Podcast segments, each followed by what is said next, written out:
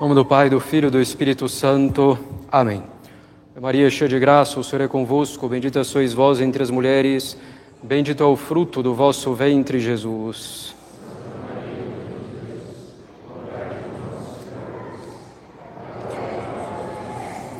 Podem sentar-se. Então, lembramos que ninguém está autorizado a fazer propaganda de nenhum grupo aqui no ambiente da capela, no contexto da capela.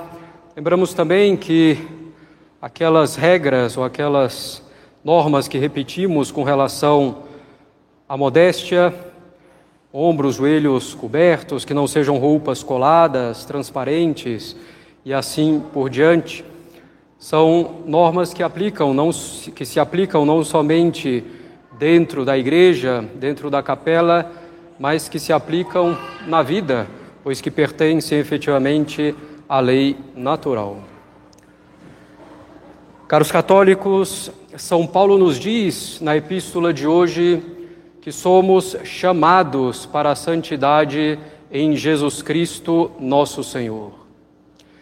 Efetivamente, todo católico que leve minimamente a sério os ensinamentos de nosso Senhor Jesus Cristo reconhecendo-o como verdadeiro Deus e verdadeiro homem, procura na sua fraqueza santificar-se. Um católico que se contenta em passar raspando pela prova da vida, contentando-se simplesmente em salvar-se com o mínimo necessário, por isso mesmo já ofende a Deus em razão da pequenez de alma, em razão da mesquinhez na vida espiritual em razão da falta de generosidade, em razão de não procurar cumprir o preceito de Deus que nos chama para a santidade. Sede perfeitos, como vosso Pai celeste é perfeito, nos diz nosso Senhor. Nesse mandamento belíssimo que deve sempre ressoar em nossa alma. A nossa santificação, caros católicos, é, portanto, o principal negócio da nossa vida e, por assim dizer, é o único negócio da nossa vida, que devemos buscar com todas as nossas forças. De fato, viver da fé católica cada vez mais enraizada na nossa alma, de fato, viver da fé católica cada vez mais enraizada em todos os aspectos da nossa vida, amar a Deus cada vez mais com todo o nosso ser, procurando amar a nós mesmos e a todas as criaturas cada vez mais em Deus e por Deus, essa é a finalidade de nossa vida, essa é a santidade que devemos buscar.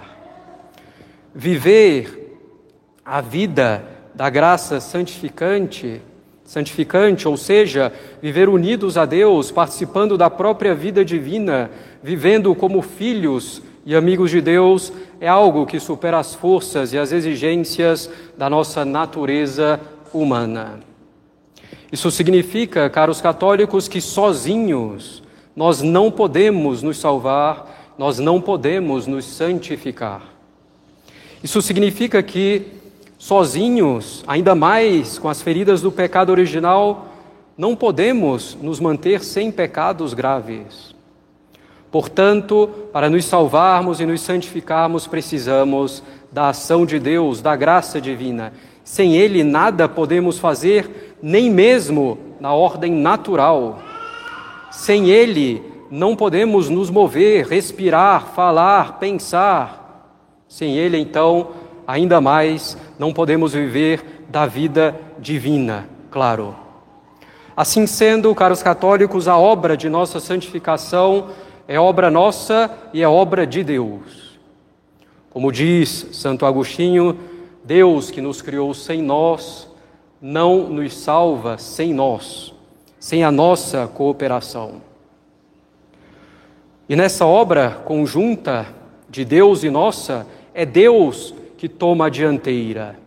É Deus que toma a dianteira na obra da nossa santificação, é Ele que misericordiosamente, bondosamente, sabiamente, amorosamente traça o caminho que cada um de nós deve percorrer para a sua própria santificação.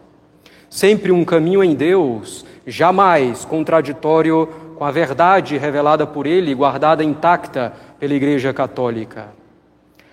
É Deus, então, caros católicos, que decide os meios de que a nossa alma mais precisa para se santificar. Pela sua providência, Deus governa a vida de cada um de nós individualmente, governa a história do gênero humano todo inteiro, de forma que cada um possa se santificar.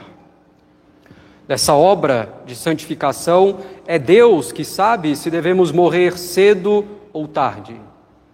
É Deus que sabe se é bom que sejamos ricos ou pobres a cada etapa da nossa vida. É Deus que sabe se convém em dado momento que sejamos estimados ou desprezados. É Deus que sabe se é melhor que estejamos doentes ou com saúde. Deus que nos deu um físico mais forte ou mais fraco, uma beleza maior ou menor, uma inteligência mais poderosa ou menos dotada, uma vontade mais firme ou mais fraca. Deus sabe se é melhor para nós a adversidade, o sofrimento, o fracasso ou a prosperidade, o sucesso. Deus sabe se o melhor para nós é a desolação, a consolação da nossa alma em cada momento de nossa vida. Claro, nós podemos pedir a Deus o que nos parece melhor, podemos até exprimir, eventualmente, na desolação, nos sofrimentos, queixas amorosas a Deus. Podemos fazer a nossa parte para, entre aspas, melhorar a situação, e pode até ser o nosso dever buscar melhorar a situação, como cuidar da saúde, procurar um resultado positivo para sustentar a família, entre outras coisas. Mas assim rezando, assim nos queixando amorosamente diante de Deus, fazendo a nossa parte, devemos sempre aceitar o que Deus quer. Ele sabe mais e melhor do que nós o que é bom para a alma de cada um de nós.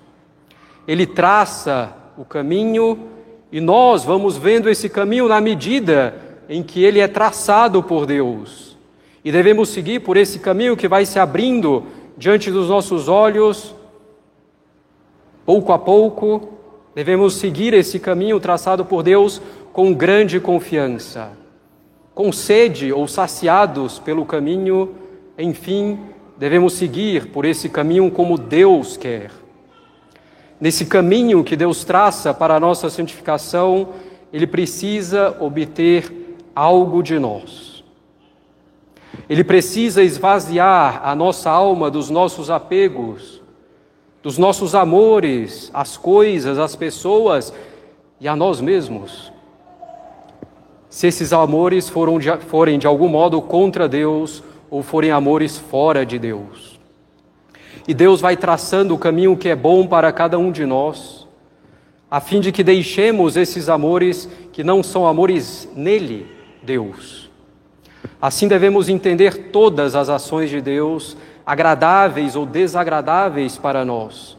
Ele quer nos purificar desses amores para que possamos amar a Ele e a todas as coisas nele.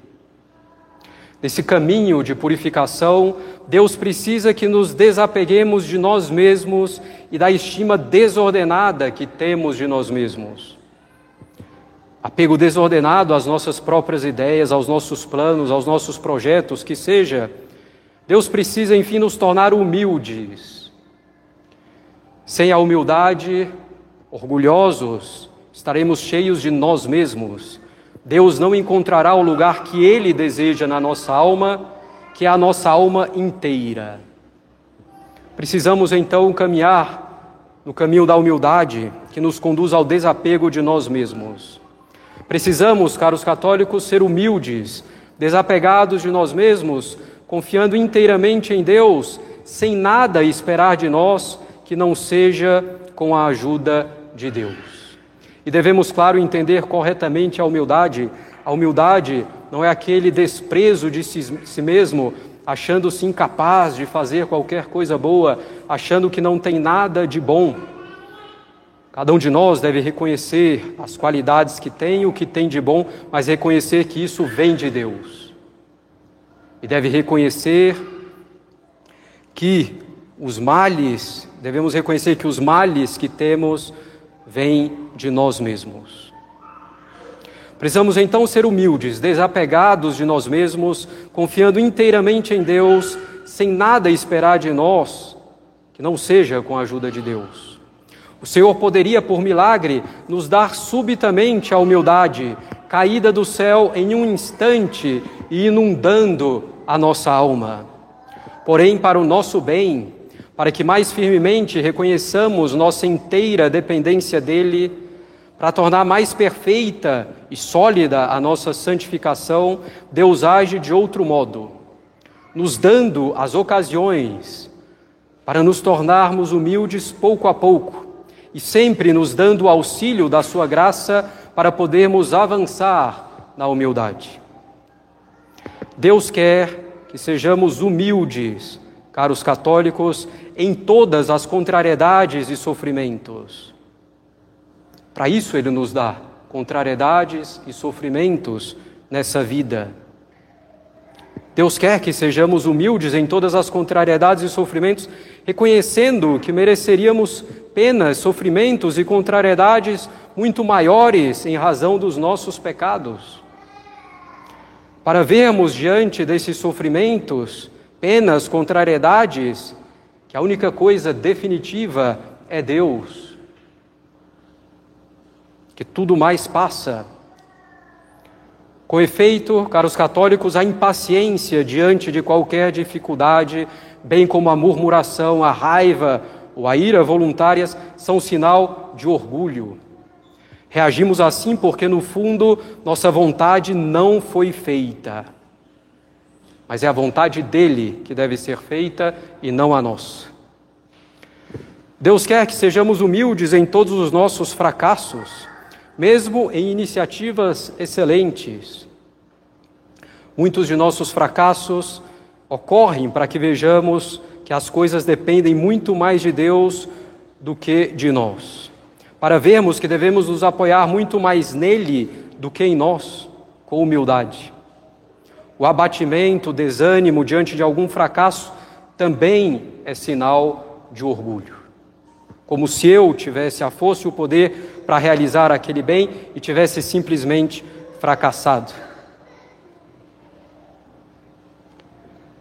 Deus quer que sejamos humildes nos nossos projetos. Não adianta querermos, caros católicos, fazer grandes coisas que claramente estão longe do nosso alcance, esquecendo-nos inclusive da grande coisa que podemos fazer, que é a nossa santificação. Não adianta querer mudar o Brasil, a sociedade, se nem consigo mudar a mim mesmo, a minha família. Projetos orgulhosos assim, Deus muitas vezes pune permitindo pecados vergonhosos.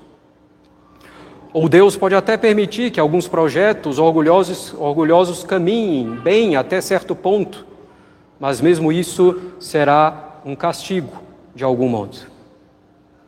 Isso não significa, caros católicos, que se formos humildes, tudo dará certo na nossa vida, porque ainda que já estejamos bem adiantados no caminho da humildade, sempre há um longo caminho a percorrer. Sempre poderemos ser mais humildes e Deus vai nos dar as ocasiões para isso. Muitas vezes, caros católicos, Deus permite os nossos pecados e as nossas imperfeições para que possamos nos tornar humildes também. Para que vejamos que sem a graça de Deus podemos cometer mesmo os piores e mais vergonhosos pecados. Deus permite os pecados para que recorramos mais a Ele, para que reconheçamos mais e melhor as nossas fraquezas, para que vivamos na presença dEle, sabendo que todo o bem vem de Deus e tem a Deus como causa principal.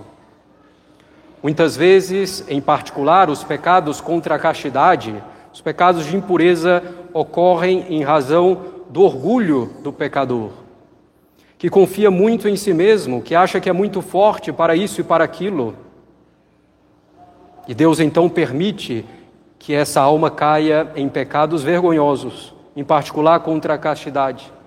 E ao deixar que a alma caia em pecados vergonhosos, Deus diz Está diante de ti o teu orgulho, confia em mim, seja humilde. Deus quer, caros católicos, que sejamos humildes, mesmo depois de uma queda, de um pecado qualquer. Ficar irado, perturbado, abatido, desanimado, indignado, depois de ter cometido um pecado, pode parecer um arrependimento vivo, mas é, na verdade, mais uma vez, um sinal de orgulho. É como se disséssemos: como eu ainda posso cometer tais pecados? Como eu posso ainda ser tão fraco? Ora, se não nos apoiarmos inteiramente em Deus, somos capazes de qualquer pecado. E isso não deve nos surpreender. Diante do pecado, devemos ser humildes, nos arrependendo profundamente com o firme propósito de não mais pecar e empregando os meios para isso, tendo uma dor de alma espiritual por ter ofendido a Deus. E devemos nos reerguer confiando em Deus e nos apoiando nele mais do que antes, com serenidade, para que vivamos melhor e evitemos a queda, pela força dele, não nossa, em primeiro lugar. E Deus tem tantos outros modos, caros católicos, de trabalhar a nossa humildade em pequenas coisas, em pequenos fracassos, em pequenas incapacidades, em pequenas contrariedades do dia a dia, colocando-nos diante de alguém que é mais capaz do que nós, que é mais santo, mais estimado, procurado, consultado, citado e assim por diante. Nosso Senhor veio ao mundo também para nos dar o exemplo de humildade. E o que dizer da humildade de Nossa Senhora, de São José? É o exemplo que devemos seguir, caros católicos.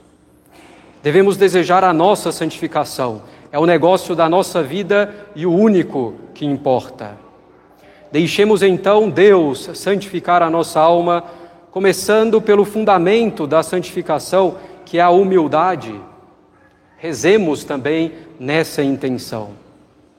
Não só deixemos Deus agir, mas cooperemos ativamente com essa ação, realmente buscando a humildade em cada passo da nossa vida, com vida de oração.